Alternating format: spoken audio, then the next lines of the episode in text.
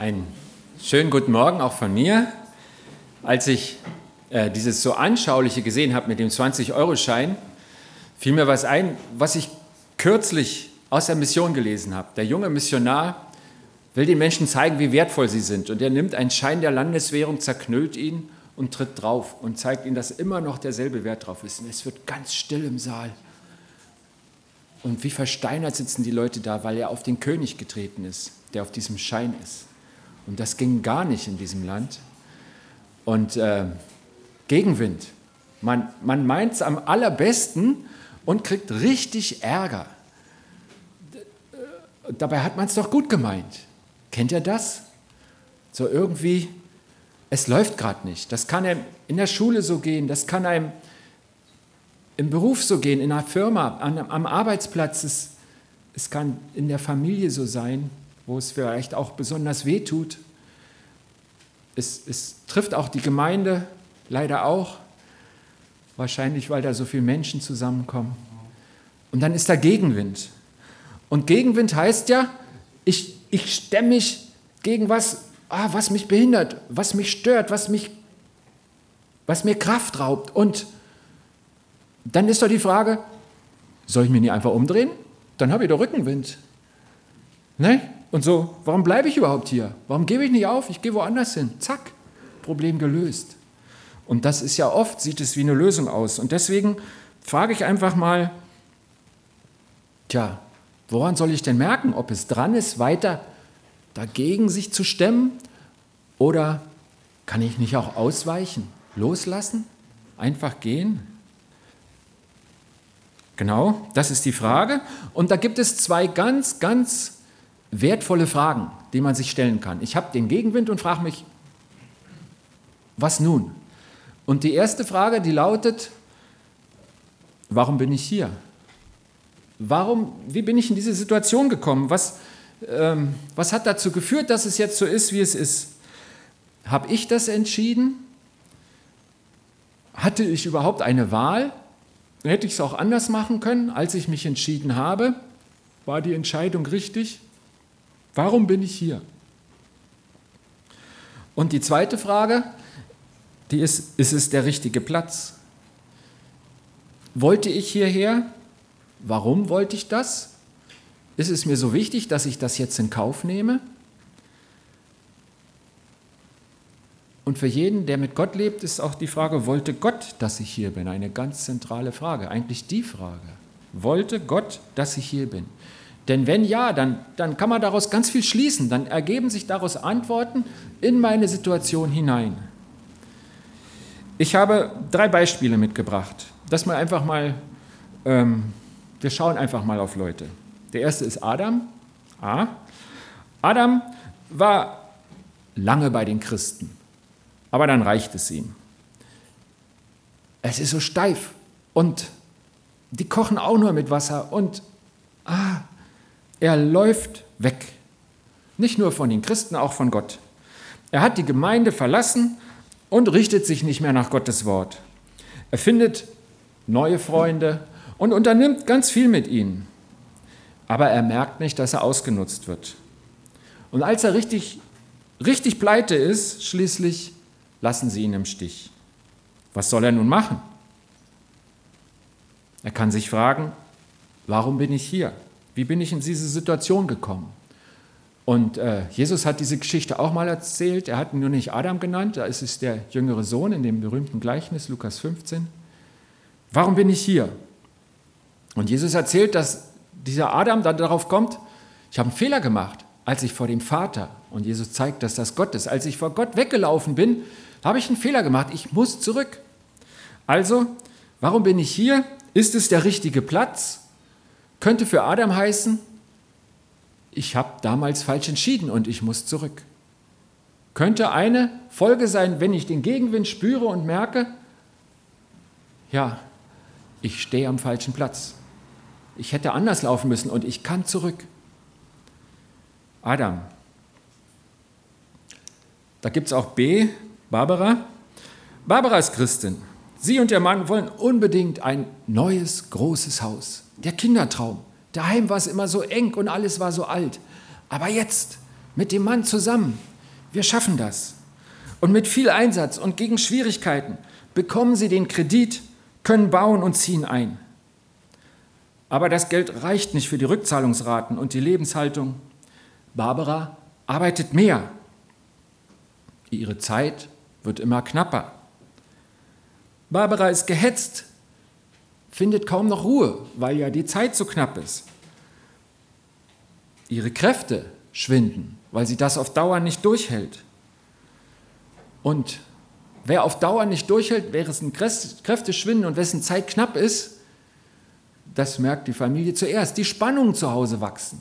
Sie hat überall den Gegenwind. Warum bin ich hier? Wie bin ich in diese Situation gekommen? War vielleicht ganz am Anfang dieser Kette, die ganz logisch aufeinander aufbaut, eine falsche Entscheidung? Barbara, die Christin ist, hat sie diesen Schritt mit Gott gemacht? Ich glaube, das mit Gott, das funktioniert, wenn wir alles in seine Hand legen. Wirklich alles. Und nicht sagen, Gott, du sagst mir, wie ich mit den Nächsten umgehen soll, dass ich morgens beten soll und ich, ich gestalte mein Leben jetzt mit deinem Segen im Beruf und in... So klappt das nicht. Vielleicht kann Barbara sehen, dass sie da einen Fehler gemacht hat, einen Schritt ohne Gott gemacht hat. Ich habe mal einen Pastor kennengelernt, der hat gesagt, und das war ein ganz charismatischer Pastor, da war ich erst ein paar Wochen Christ. Dann hat er erzählt, war ein Amerikaner, ich habe mir mal so ein Wohnmobil gewünscht und dann habe ich es mir gekauft und über alle Schwierigkeiten. Und dann ging der andauernd kaputt und wir hatten nur Ärger. Und irgendwann habe ich kapiert, es war nicht Gottes Wille. Das war mein Wille und ich habe ihn nicht gefragt. Und als ich euch von Barbara erzählt habe, hatte ich eigentlich diesen Pastor im Kopf, der, der mir so Vorbild war, weil er schon lange Christ war und der dann erzählt hat, es gibt ganz banale Sachen und irgendwann merke ich, ich habe Gott nicht gefragt. Auch das steht in der Bibel. Als das Volk in das gelobte Land kommt, da, da sollen sie die Leute vertreiben. Das ist ihr Auftrag und sie machen das auch. Und dann kommen da aber welche, die sind total abgerissen und die, die, das Essen stinkt, was sie haben und die Klamotten sind all, die sind ewig gelaufen, das sieht man sofort. Und dann, und dann sagen sie, wir kommen von weit her und wir würden mit euch gerne einen Pakt machen, weil ihr werdet ja unsere neuen Nachbarn und ähm, wollen wir nicht einen Bund schließen? Und dann sagen sie, ja, na klar, warum nicht? Man soll sich ja mit seinen Nachbarn vertragen. Wir sollen die hier wegjagen, aber doch nicht euch. Und dann schließen sie den Bund und dann kriegen sie raus, das sind die aus dem nächsten Ort, die sie als nächstes hätten vertreiben sollen. Und äh, das wird in vielen Worten beschrieben in der Bibel. Und dann steht dieser eine kleine Satz bei den Verantwortlichen von Israel. Aber sie fragten den Herrn nicht. Sie waren auf dem Weg mit Gott, sie wollten es machen. Aber bei sowas Offensichtlichen, da brauche ich doch nicht zu fragen, oder? Aber sie fragten den Herrn nicht und es ging schief. Die Leute hatten sie zwar betrogen, aber sie hatten ihnen versprochen, dass sie sich nicht angreifen. Und es war der nächste Ort. Was machen wir denn jetzt? Warum bin ich hier? Ist es der richtige Platz? Barbara. Wir haben auch noch C, das ist Karl. Karl hat sich bekehrt. Er entdeckt die Größe Gottes, dass er in Jesus gerettet ist und nimmt die Gnade Gottes an. Er hält einen Auftrag im Reich Gottes und setzt sich voll ein. Aber er hat viele Schwierigkeiten. Viele sind gegen ihn, anfängliche Mitstreiter verlassen ihn. Er hat echt Ärger. Den Karl, den kennen wir besser unter dem Namen Paulus. Und jetzt gucken wir mal in den zweiten Korintherbrief und lesen mal, wie er die Situation beschreibt.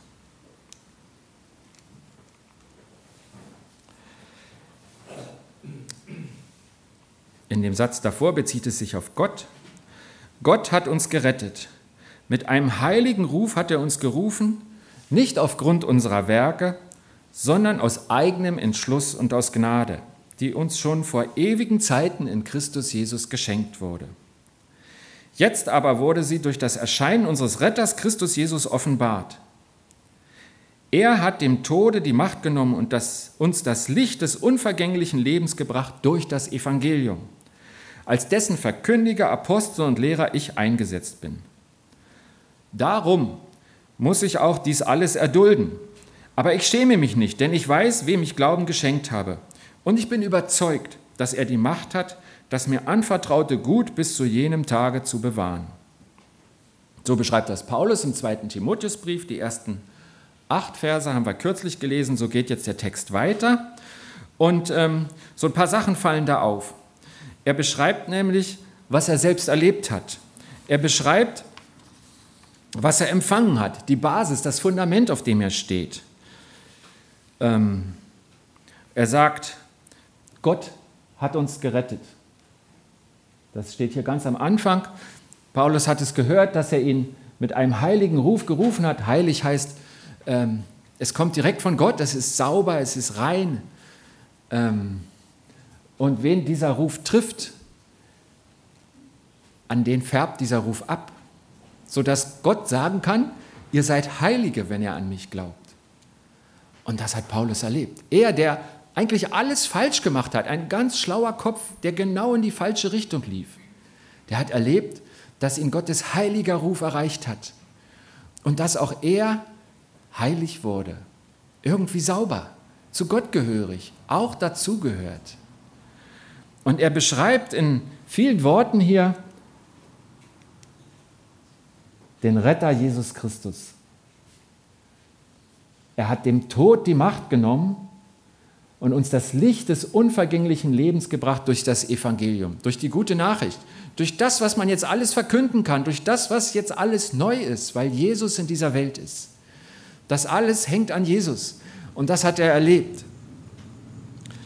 Seine Frage, die Antwort auf seine Frage, warum bin ich hier, lautet, das alles habe ich empfangen. Und dann kommt so ein ganz kurzer Satz, wo er sagt, und Vers 11, ich habe einen Job, bin eingesetzt als Verkündiger des Evangeliums, also ich soll die gute Nachricht weitersagen. Apostel, das ist so eine Art leitender Hirte in der Gemeinde, einer, der auf viele achtet. Und Lehrer, jemand, der es erklärt. Da war er prädestiniert durch seine theologische Ausbildung und noch mehr eigentlich, weil Gott ihm die Gabe dazu gegeben hat. Und noch genauer, weil er den Auftrag hatte. Ich bin eingesetzt. Und dann sagt er, so, und jetzt kann eigentlich passieren, was will. Ich, äh, ich habe diesen Auftrag, dabei gibt es Gegenwind und dann, dann muss ich dies alles erdulden. Dies alles, einfach mal kurz gefasst, er sitzt im Gefängnis und äh, da ist es überhaupt nicht lustig, das sind Löcher und es ist auch unehrenhaft. Er gehörte eigentlich zur First Class. Nur eine Minderheit damals hatte das römische Bürgerrecht. Paulus hatte das. Und das war so richtig mies, wenn man dann da unter den Abschaum gesetzt wurde. Und außerdem war bei dieser Gefangenschaft, es war nicht seine erste, die Perspektive super schlecht. Er rechnete selber mit seinem Todesurteil. Also dies alles war richtig viel.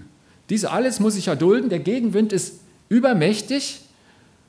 Und er sagt, ja, aber ich bin am richtigen Platz. Ich bleibe hier. Es, ist, es, es kann kommen, was will da ich am richtigen Platz bin, ich weiche nicht.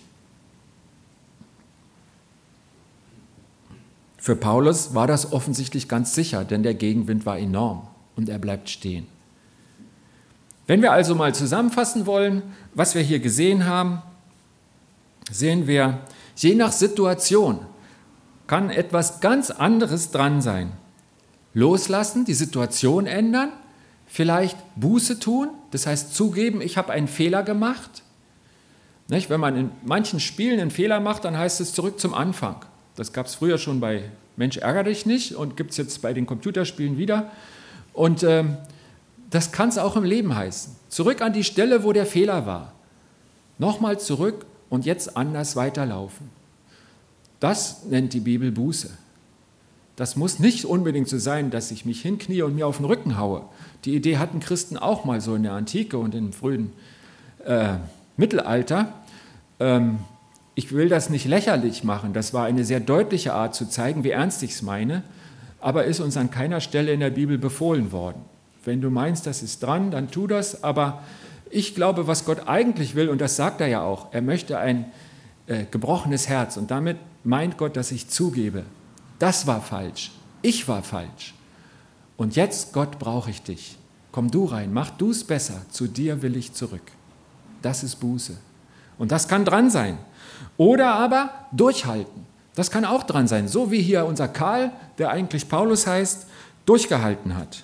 Und dann kommt natürlich die Frage, wie mache ich denn das? Wie kann ich denn durchhalten? Was kann mir denn die Kraft geben, das zu packen? Denn zum Durchhalten braucht man ja Kraft. Woher nehme ich sie? Und dann haben wir hier so einen tollen Satz, der Vers 12. Suchen wir mal so ein bisschen, das ist die 12. Ich bin überzeugt, dass er die Macht hat, das mir anvertraute Gut bis zu jedem Tag zu besorgen. Macht.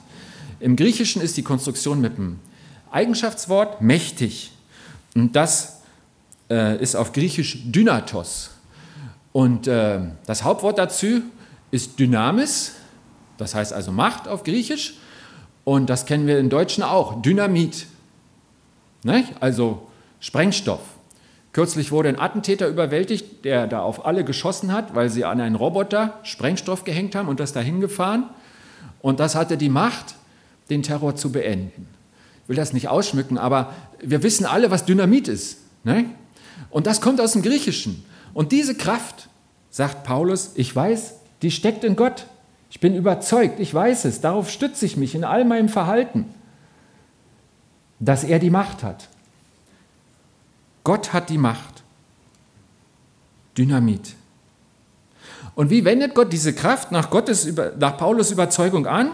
Er sagt, er wird das mir anvertraute Gut bis zu jenem Tag bewahren. Bis zu jenem Tag heißt, bis Jesus wiederkommt. Das ist also richtig lange. Und er sagt also, ganz lange, solange diese ganze Misere andauert, der Gegenwind, der mich trifft und noch viele andere nach mir, Gott hat die Kraft, die Macht, Dynamis.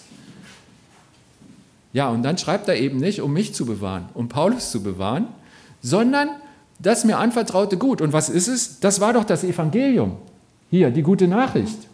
er ist im Dienst der guten Nachricht unterwegs und er sagt, er weiß genau, Gott hat die Kraft, das zu bewahren. Das heißt, er sagt mit anderen Worten, selbst wenn sie mich töten, das Evangelium kriegen sie nicht kaputt. Ähm, ich finde schon mal cool an diesem Paulus, dass ihn das tröstet, weil die Lebensgefahr besteht ja weiter, als er da in seinem Gefängnis hockt. Und ich musste da an jemanden denken, einen Menschen, den ich persönlich kenne, der mir das erzählt hat. Ähm, ich fange mit einer anderen Person an, die kenne ich nicht persönlich. Albanien war eine Diktatur nach dem Zweiten Weltkrieg, ziemlich bald. Der äh, Leiter hieß jahrzehntelang Enver Hoxha. Und äh, erst war er mit den Russen, hat er sich mit denen verkracht, dann war er mit den Chinesen, dann war das auch nicht und dann war das Land immer mehr selbst isoliert. Und der war richtig erfolgreich. Irgendwann konnte er verkünden, wir in Albanien sind der erste atheistische Staat der Welt. Bei uns ist es endlich mal sauber. Weg die ganze Religion, das Opium fürs Volk. Und in dieser Selbstisolation und alle Grenzen zu, sah es wirklich so aus, als kommt das Evangelium in dieses Land nicht mehr rein. Und dann gab es ein paar Männer, nicht die Helden, Familienväter, irgendwo versteckt in einem kleinen Ort in Deutschland. Und einer von ihnen hatte einen Pilotenschein. Und die haben dann was ausgeheckt. Und die haben sich in Italien ein kleines Sportflugzeug gemietet. Moment, ähm, wenn das Modell falsch ist, dann suche ich das nächste Mal Rat. Weiß nicht, kann das in den 70er Jahren schon geflogen sein? Vielleicht, ne? Da hinten sitzt einer, der weiß viel mehr als ich, deswegen gucke ich da hin zum Andreas. Also, das ist ein Bild aus dem Internet. Ich habe kein Bild von diesem Flug. Aber die sind in Italien losgeflogen mit etwa 10.000 Traktaten und hauptsächlich Johannesevangelium, eingeschweißt in wasserdichte Folie. Und sind da losgeflogen, wie man das so macht, von so einem kleinen Flugplatz. Und dann raus aufs Mittelmeer und irgendwann kriegen sie einen Funkspruch. Achtung, sie verlassen italienisches Hoheitsgebiet. Das Beste in so einer Situation ist, weil man das ja weiß, sie antworten nicht, fliegen weiter. Dann, kurz vor Erreichen der albanischen Küste, erreicht sie einen Funkspruch des albanischen Militärs, Achtung, bitte beidrehen, Sie haben albanischen Luftraum verletzt. Was meint er wohl, ist da die beste Lösung? Sie antworten nicht und fliegen weiter. Und äh, das Normale ist, es steigen Kampfjets auf und äh, Sportflugzeug, Kampfjet. Und dann, dann landet man, dann macht man, was sie wollen. Nicht? Also sie fliegen weiter, das Leben ist richtig spannend. Ganz nebenbei merken sie, dass sie schon über die Hälfte des Treibstoffs verbraucht haben. Das gibt auch ein Problem, wenn man an das Happy End glaubt. Und ähm, sie kommen an der Küste lang und werfen das ganze Zeug ab fliegen da einmal so lang und immer raus, immer raus. dann drehen sie wieder ab und kommen irgendwie unter viel Gebet mit dem letzten Tropfen in Italien wieder an. Nicht mal ihre Frauen wussten von dem Flug. Ich wenn ich die Geschichte höre, dann bin ich mir nicht so sicher, ob ich das alles so gemacht hätte. Also, aber Gott hat es gesegnet. Gott hat das zugelassen. 1990 brach das ganze äh, diktatorische Regime zusammen. Enver Hoxha war tot, sein Nachfolger konnte sich nur fünf Jahre halten und dann konnte man da rein. Und der Mann, von dem ich das habe, der heißt Willi Neureder, war bei der Hilfsaktion Märtyrerkirche. Der hat das Land mehrfach bereist. Und dann, dann hat er gefragt, er traf Leute mit diesem Johannesevangelium. Dann hat er gesagt, wo habt ihr denn das her? Ja, haben sie gesagt, das ist vom Himmel gefallen. Und dann hat er einen Offizier getroffen. Der wurde mit seiner Mannschaft an die Küste geschickt, um staatsfeindliche Propaganda einzusammeln. Und eins der Heftchen hat er aufgehoben und gelesen und hat sich bekehrt. Und als Willi Neureder ihn getroffen hatte, war dieser Offizier Christ. Und das meine ich damit, dass Gott seinen Auftrag beschützt. Nicht immer die Menschen, aber seinen Auftrag. Und ich finde es so irre, dass ich in diesem großen System an vielleicht einer ganz unbedeutenden Stelle und nicht im Sportflugzeug, im, im Lebensabenteuer, sondern äh, hier in Hasloch Teil dieses großen Gottes sein kann, dieses Auftrags.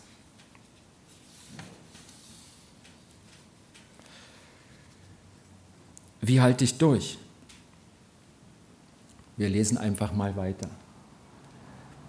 Paulus schreibt weiter an den Timotheus, Halte dich an die gesunde Lehre, die du von mir gehört hast. Nimm sie dir zum Vorbild und bleibe im Glauben und in der Liebe, die in Christus Jesus ist.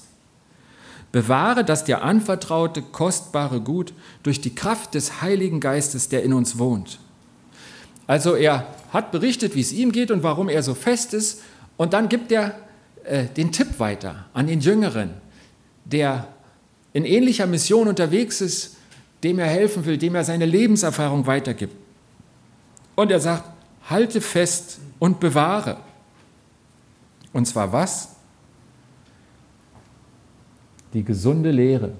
Ich glaube, es steckt ganz viel Gesundheit im Wort Gottes, ganz viel Heilung in dem, was Gott mit uns macht. Und wenn wir uns in diesen Strom hineinbegeben, auf diesem Weg sind, dann können wir das erleben. Und er sagt, daran halte fest. Es gibt so eine Basis und es gibt den Auftrag. Und diese beiden Sachen, da gilt das Festhalten. Also, ich habe nicht daran festgehalten, im Jackett zu predigen. Das war am Anfang meines Dienstes vor 25 Jahren unter 25 Grad im Schatten. Also heute wird es gehen, aber sonst war das Pflicht. Und äh, ich halte nicht an Jacketts fest, weil das einfach so wahnsinnig unwichtig ist. Aber an der Basis, daran sollten wir festhalten. Und das haben wir ja gerade gehört. Das ist die Rettung durch Jesus Christus. Das ist das, was Gott für uns getan hat. Dass er uns dieses Evangelium schenkt, diese gute Nachricht, dass alles anders wird. Und dass da diese Kraft drin steckt von Gott. Das Geschenk der Gnade und der Retter Jesus Christus. Und den Auftrag, den hält er auch fest. Das Evangelium leben und weitersagen. Und dazu kann man auch einfach sagen, Gott dienen mit ganzem Herzen. Das sagt Jesus selbst ja an anderer Stelle. Äh, liebe Gott von ganzem Herzen, mit ganzer Seele und mit deiner ganzen Kraft, mit deinem Gemüt und deinen Nächsten wie dich selbst. Und Petrus schreibt mal, dient einander mit der Gabe, die ihr erhalten habt. Das Dienen war so ganz normal für die Christen und ist es bis heute. Und da gibt es zwei Krankheiten, die da auftreten können. Bei diesem Gott dienen mit ganzem Herzen. Die erste Krankheit heißt zu viel dienen. Das heißt, es ist doch ganz klar, was Gott von mir will. Und das mache ich auch und das mache ich auch und das ist auch gut und das ist auch gut und das ist auch gut. Und Gott sagt zu Jesus, heile den Kranken am Teich Bethesda. Dann sagt Jesus, ja klar, aber die anderen 40 auch, die hier liegen. Aber Gott hat es ihm nicht gesagt. Ich weiß nicht, ob er die Stelle kennt. Er heilt einen an einem Teich. Das war ein Sanatorium, da waren nur Kranke.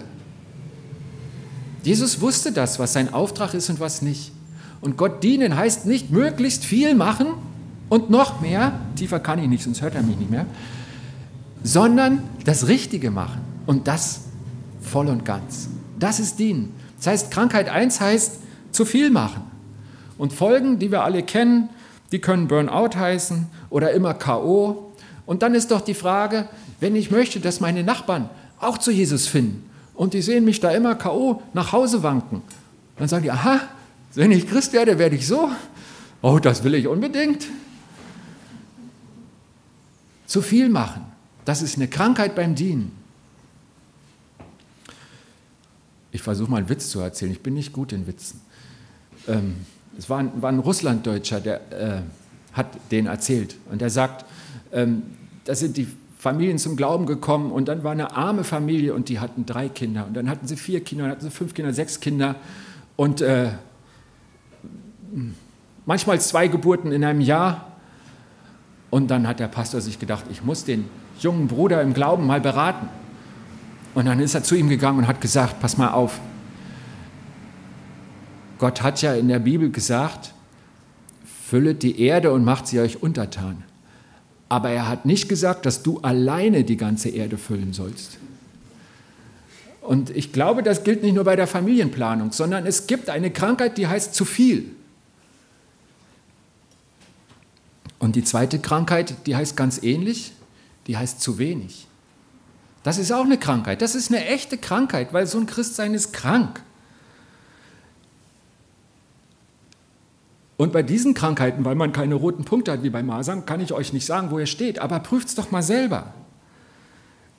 Wenn ich so auf der Minimumkante fahre, wenn das Christsein auch noch ist, dann ist die Frage, was ist denn der Unterschied zur Welt? Ich, ich zitiere mal wieder meinen armen Nachbarn, der gar nicht weiß, wie oft er in der Predigt vorkommt. Ähm, was sieht denn der da? Warum sollte der was ändern? Ich bin ja genauso wie er. Jesus hat mal gesagt, daran wird jedermann erkennen, dass ihr meine Jünger seid, dass ihr Liebe untereinander habt. Ich habe gehört, in dieser Gemeinde sitzen Menschen, die gesehen haben, wie die Gemeinschaft miteinander dieses Haus renoviert hat vor 25 Jahren.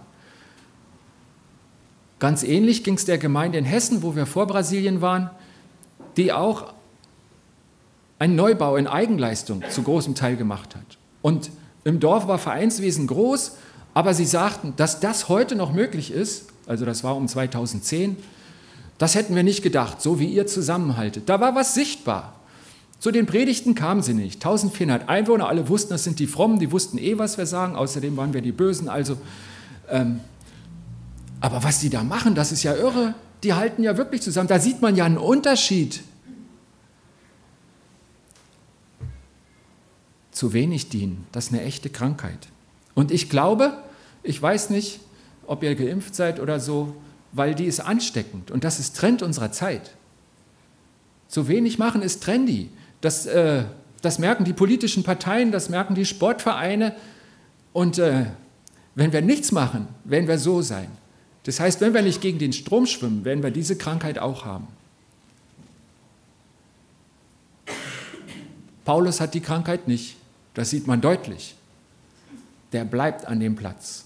Und wenn man nicht gerade Missionar ist und irgendwo in die ganz gefährlichen Gegenden fliegen, mit dem Sportflugzeug oder was auch immer, dann ist der Platz, wo Gott dich hinstellt, deine Gemeinde, deine Familie. Und die Frage ist, hast du eine dieser beiden Krankheiten? Das wäre schade. Denn es gibt den genau richtigen Weg, die genau richtige Dosis. Und die kann dir nur Gott zeigen. Auch hier ist wieder vom Heiligen Geist die Rede. Und ohne den geht es einfach nicht. Es ist nicht logisch. Was die Israeliten gesehen hatten, als die abgerissenen Männer kamen, war völlig logisch, aber es war falsch. Gott muss es dir zeigen. Du brauchst den Heiligen Geist. Rede doch mit ihm. Suche danach, das muss man üben. Der spricht nicht Englisch oder Deutsch oder Chinesisch. Du kannst nicht eine Sprache lernen, du musst lernen, mit Gott zu reden, auf ihn zu hören. Und das ist super wichtig und super gut, weil dann bist du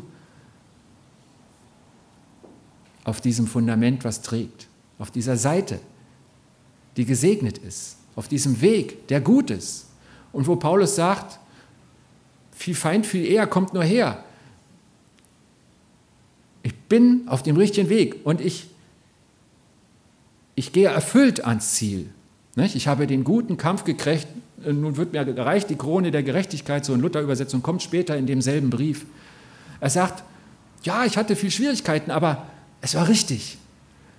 Und er ist, er ist zufrieden. Er ist, er ist satt. Und das schenkt Gott dir. Dazu müssen wir ihn hören. Und das hat auch was mit Einsatz zu tun in der richtigen Dosierung.